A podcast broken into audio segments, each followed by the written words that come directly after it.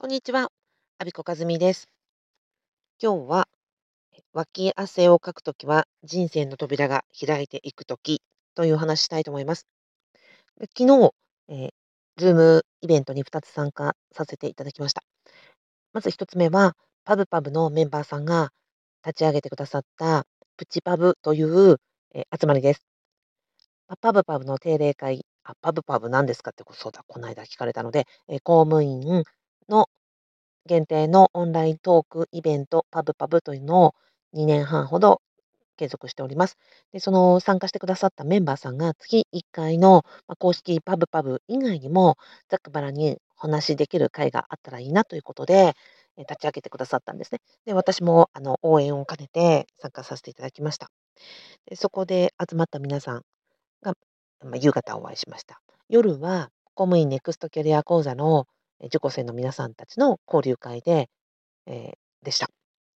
で、その2つの会ともみんないい顔して参加してくださってたんですよね。いい顔っていうのは、えっと、なんかニコニコしてるっていう意味じゃなくて、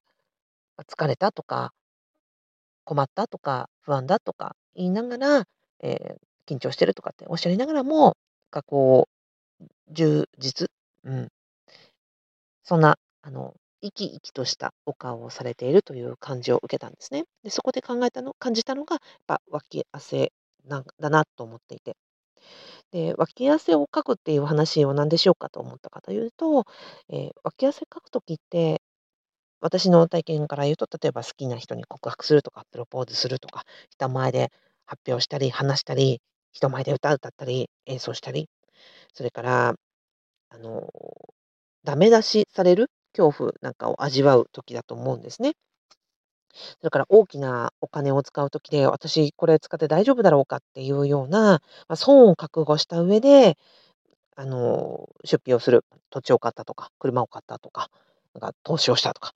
個別株買ったとか、そういう時に私としては、なんか脇汗をかき、こう、ちょっと震えるような、手に汗握る気持ちになってました。で、こんな瞬間が、結局、人生の扉を開いていく瞬間なんだよなって思うんですよね。で、このパブパブのイベントに参加してくださった皆さん、そしてそこで発言してくださった皆さんって、と、ま、このここに参加することも、ちょっと恥ずかしいなとか、大丈夫かなとか、参加さんしなくていいものなのに、わざわざこう参加してくださっている。そしてそこで発言する時も、こんなこと言って大丈夫かなとか、あ、我々ないかなとか、思いながらも、やっぱ発言する時って勇気いるじゃないですか。で、そんな、あの、脇汗をかきながら、みんなここに来て、みんなここで発言する時、勇気持ってやってるんだよなって思うと、この、そういう瞬間こそ、え、人生の扉が開いていくんだよなと思って、なんか嬉しくなったということだったんです。で、こんな風に脇汗をかいてドキドキする瞬間を迎えると、あ、というのは、ま、昨日と同じとか、先月と同じとか、去年と同じだとそんなこう脇汗をかくことはないわけで、安全地帯にいれば、え、脇汗をかくことはない。だけども、なんかドキドキしながら発言をしたり、ドキドキしながらイベントを立てたり、その他のこともですね、ドキドキしながら、え挑戦してみることって、やっぱりコンフォートゾーンを抜けるというか、飛び出すことであって、その体験こそが次の扉、人生の扉を開いていくというふうに感じたのでした。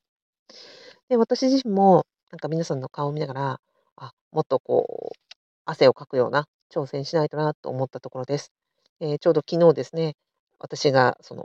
公務員のための動画教材置き場の新しいサイトを作って、ちょっと仕様を変更して、ちょっとそれでドキドキしてましたが、早速ですね、不具合ですよっていうお客様からの連絡が来て、またここで脇汗をかいているところでした。はい。えー、脇汗をかいていくような人生にを作っていきたいなと思っているアビコカズミがお送りしました。最後までお聴きいただきありがとうございました。